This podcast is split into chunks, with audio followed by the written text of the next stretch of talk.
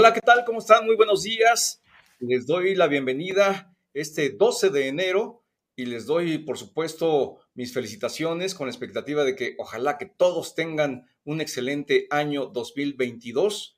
Hoy vamos a platicar de un tema que a todos nos está preocupando, no solamente a las autoridades, principalmente a todos los consumidores nos está eh, preocupando porque lo venimos resintiendo desde hace tiempo, incluso desde antes de que se dieran a conocer las cifras de lo que ha correspondido en el aumento generalizado de precios en la inflación.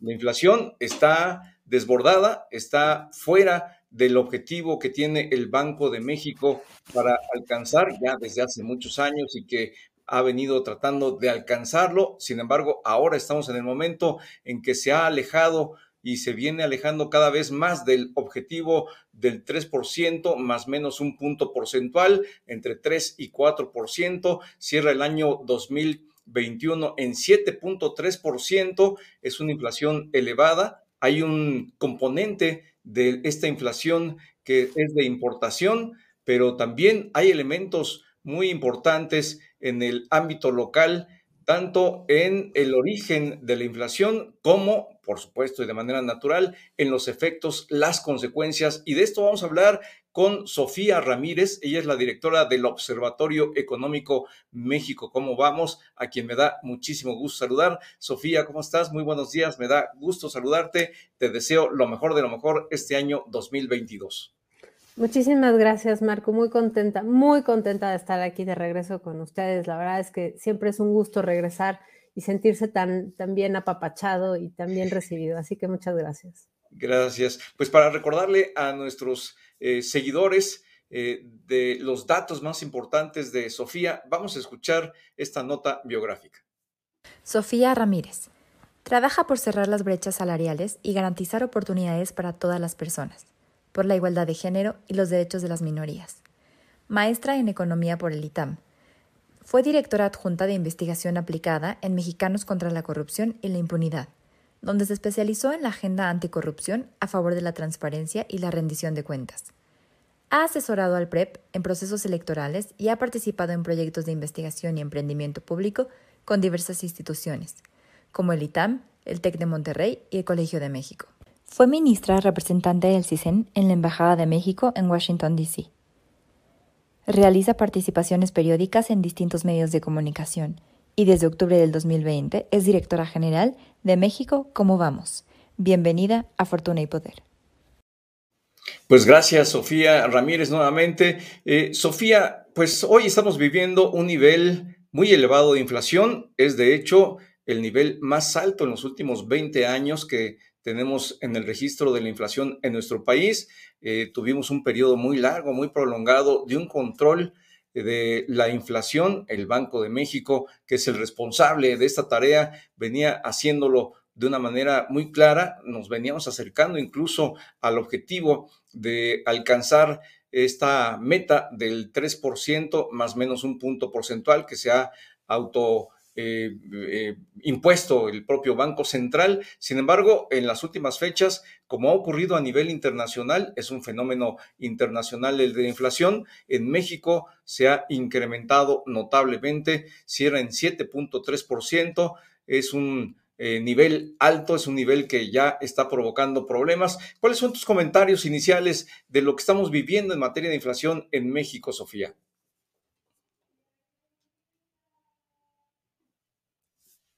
Creo que necesitamos que prendas tu, micrófono, que le quites el mute, Sofía, porque no te escuchamos.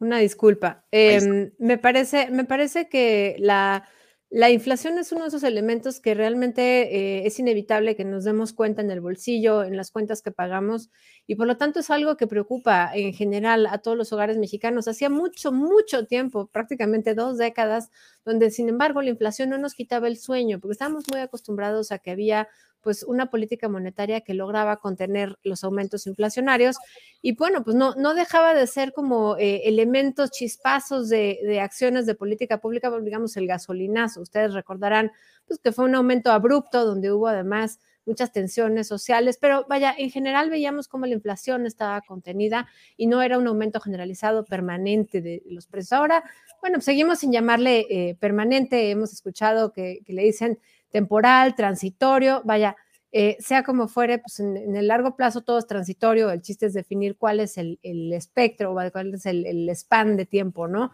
Eh, de, esa, de esa parte transitoria.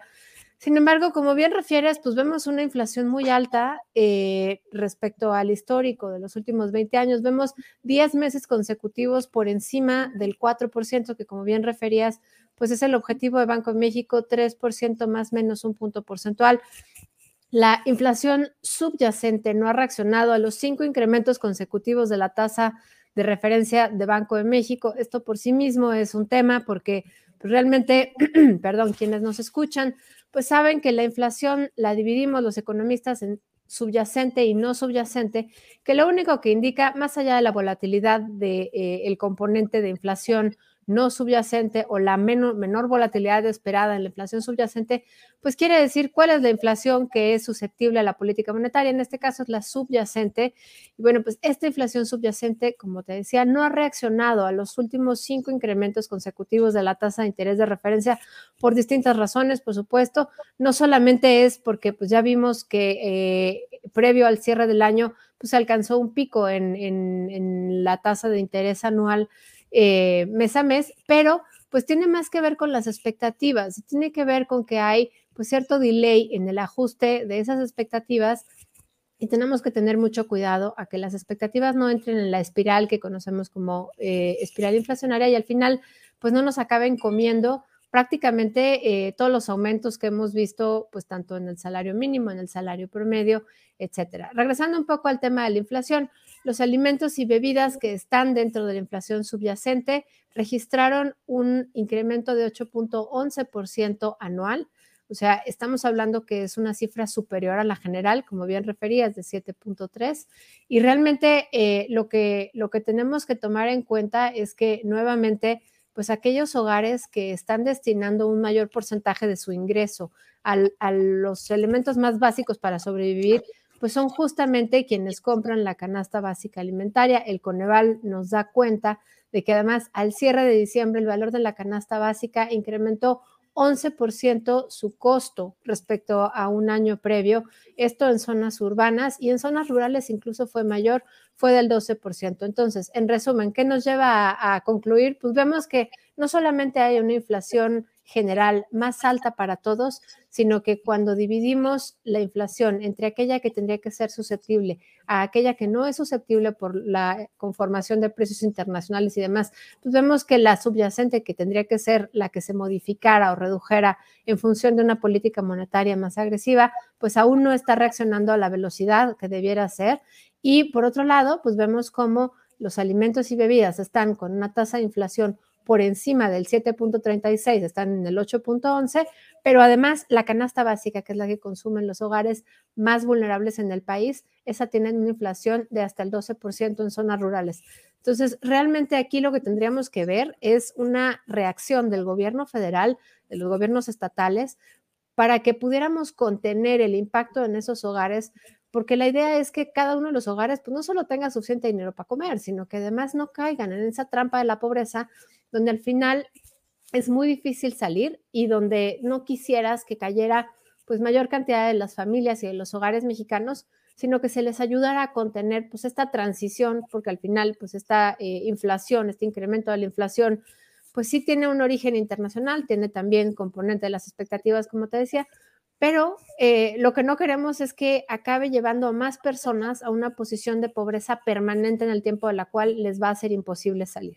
Eso es bien importante, Sofía. Creo que lo has puntualizado perfectamente y a base de golpes inflacionarios durante muchos años, en aquellas épocas en donde la inflación llegó a niveles del 150%, que hoy muchos jóvenes efectivamente no lo conocen, no lo vivieron, no saben de ello más que por referencias, pues es algo que aprendimos precisamente a golpe, a golpe de alza de precios, que la inflación es el impuesto más injusto porque golpea a quienes menos tienen. Y en ese sentido, pues obviamente la inflación representa un riesgo no solamente de aumento de la pobreza, sino que también representa un riesgo político para los gobiernos, cualquier gobierno. Eh, la inflación eh, socava eh, la credibilidad, la confianza en los gobiernos. Sofía, hoy que estamos viviendo este nivel de inflación, tú decías, hay que cuidar que no lleguemos a caer en esa espiral inflacionaria, en esa carrera de salarios-precios que viene a determinar un nivel mayor inflacionario, porque esto obviamente afecta a los que menos tienen. Hoy estamos viendo que eh, desde el gobierno se habla de que no se ha mermado al aumento del salario mínimo que se ha venido registrando a lo largo de este gobierno, que la inflación todavía no socava ese aumento de los salarios mínimos, pero los que reciben el salario mínimo son una porción relativamente pequeña del resto de la masa laboral. ¿Qué tanto está afectando a quienes no reciben el salario mínimo? ¿Qué tanto está afectando realmente en los bolsillos de los mexicanos? Hemos visto que ha incrementado el número de mexicanos que van a la pobreza, que pasaron de la clase media a la clase de menores ingresos. ¿Qué está pasando en ese sentido, Sofía?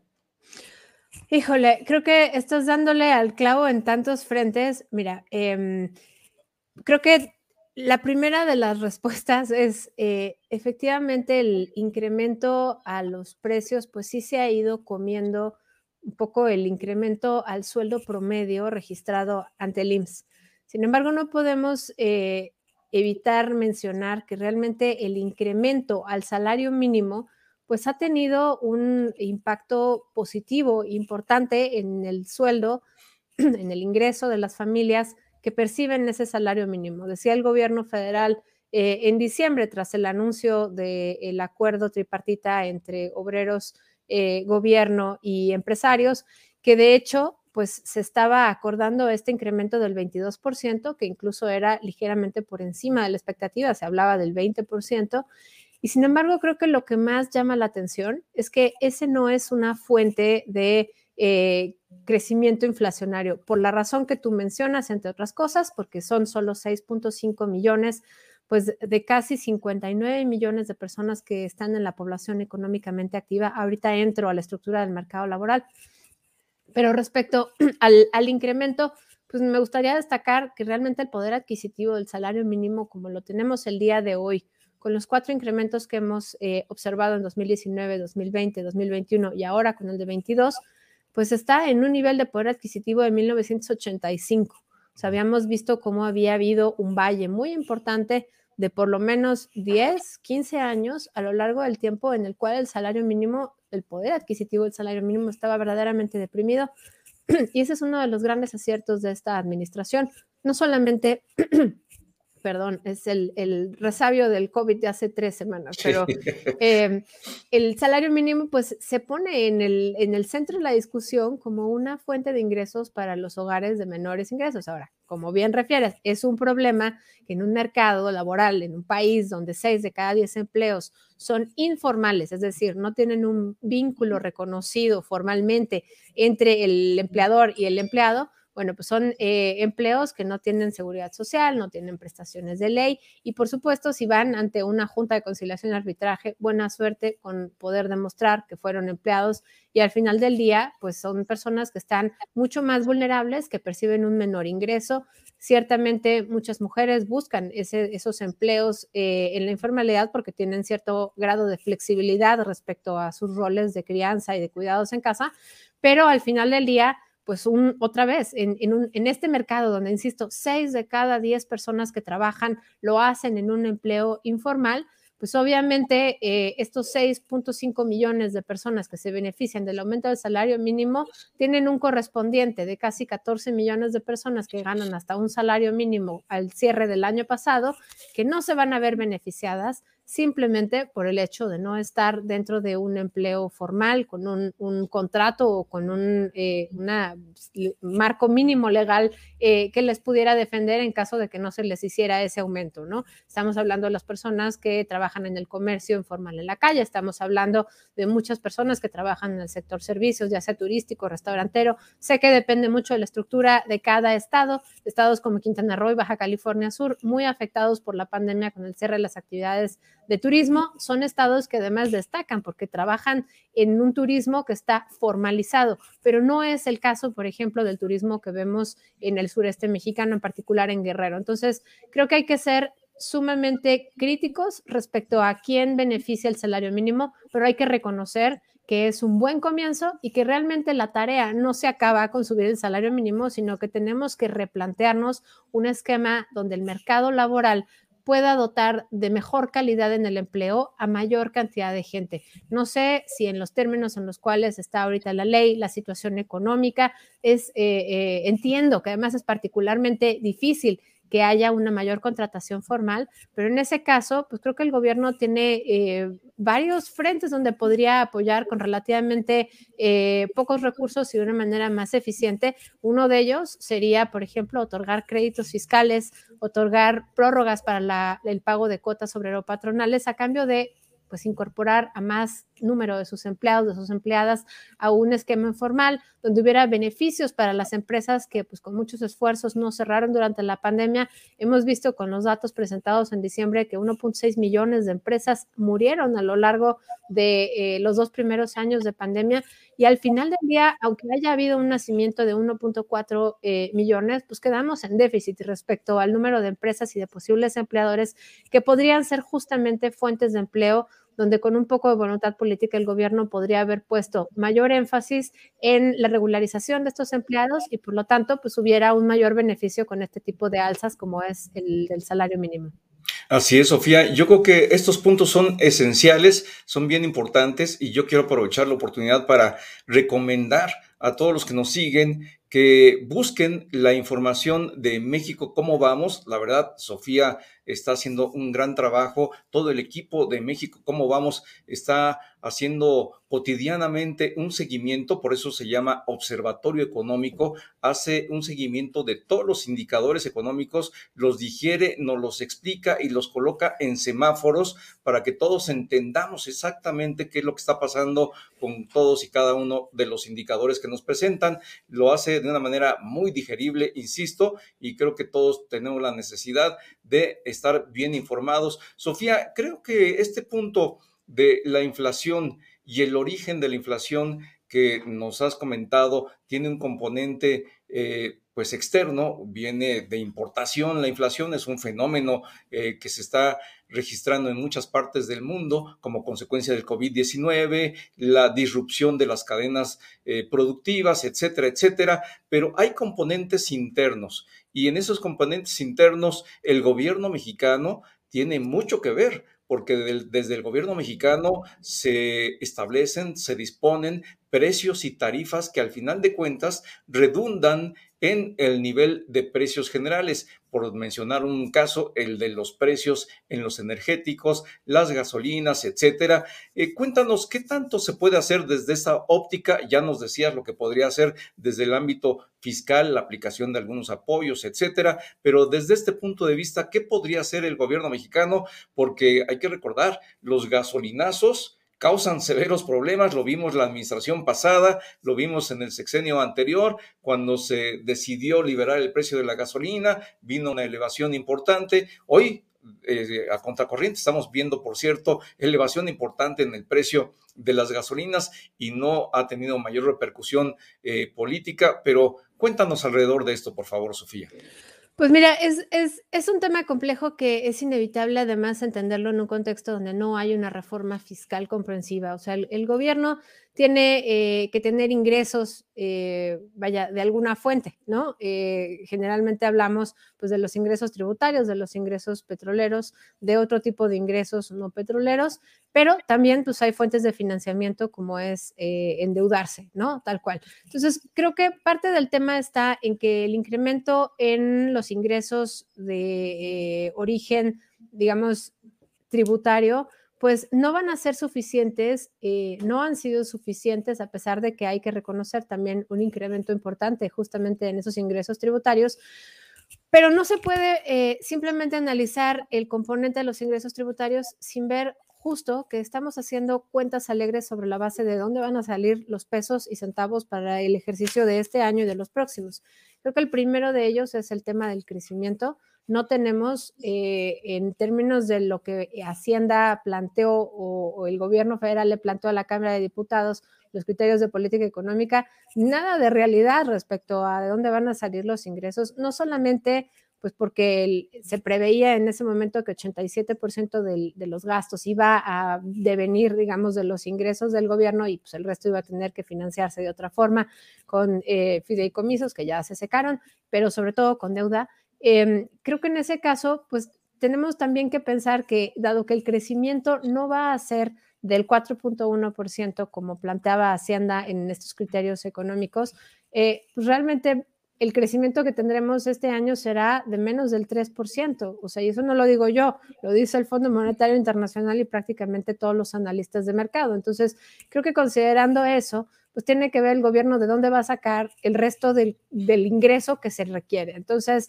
eh, ese, ese ajuste, digamos, en las finanzas públicas, pues inevitablemente tiene que salir entonces de eh, otras fuentes, que puede ser subir los impuestos con una reforma fiscal bien establecida, que ya no sucedió, ya no la vimos y es muy poco probable que la veamos el resto del sexenio. Y por otro lado, pues de un incremento en el ingreso petrolero. Tenemos varios problemas aquí, porque el ingreso petrolero no estamos viendo una plataforma de producción de barriles diarios al nivel que se esperaría.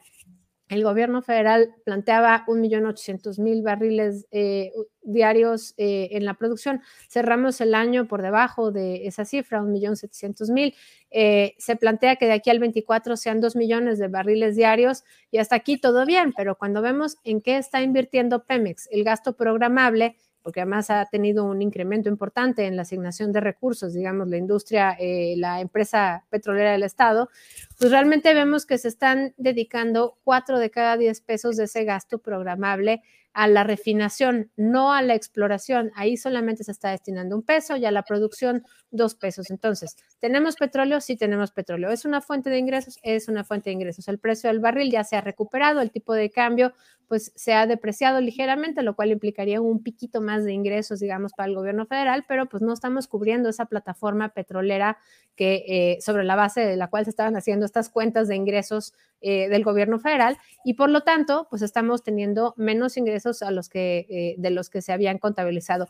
Ya ni entro en materia que el 28 de diciembre el director de Pemex nos informaba que además de aquí al 24, pues íbamos a acabar refinando todo la, el crudo que sacáramos lo cual eh, va, a ser un impacto importante en las finanzas, pues sobre todo porque el precio internacional es internacional, no es un precio que se fije en casa. Y realmente hasta este momento más de la mitad de las gasolinas y de los hidrocarburos que consumimos en México se eh, traen del exterior. Pero bueno, esa es otra discusión. Entonces, regresando a tu pregunta.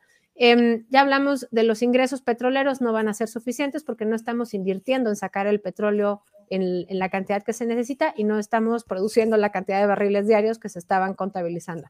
Número dos, no hay reforma fiscal, no se está eh, reflejando el crecimiento económico que se había previsto que hubiera para este año y posiblemente tampoco para el que siga. Entonces, eh, pues eso nos deja en una posición donde va a haber, por un lado, menor recaudación y por otro lado, eh, esta promesa de no endeudarnos más iba sobre la base de no aumentar la proporción de deuda sobre PIB, es decir, cuánto nos endeudamos en función de cuánto producimos. Si producimos menos, pues obviamente la proporción va a ser mayor.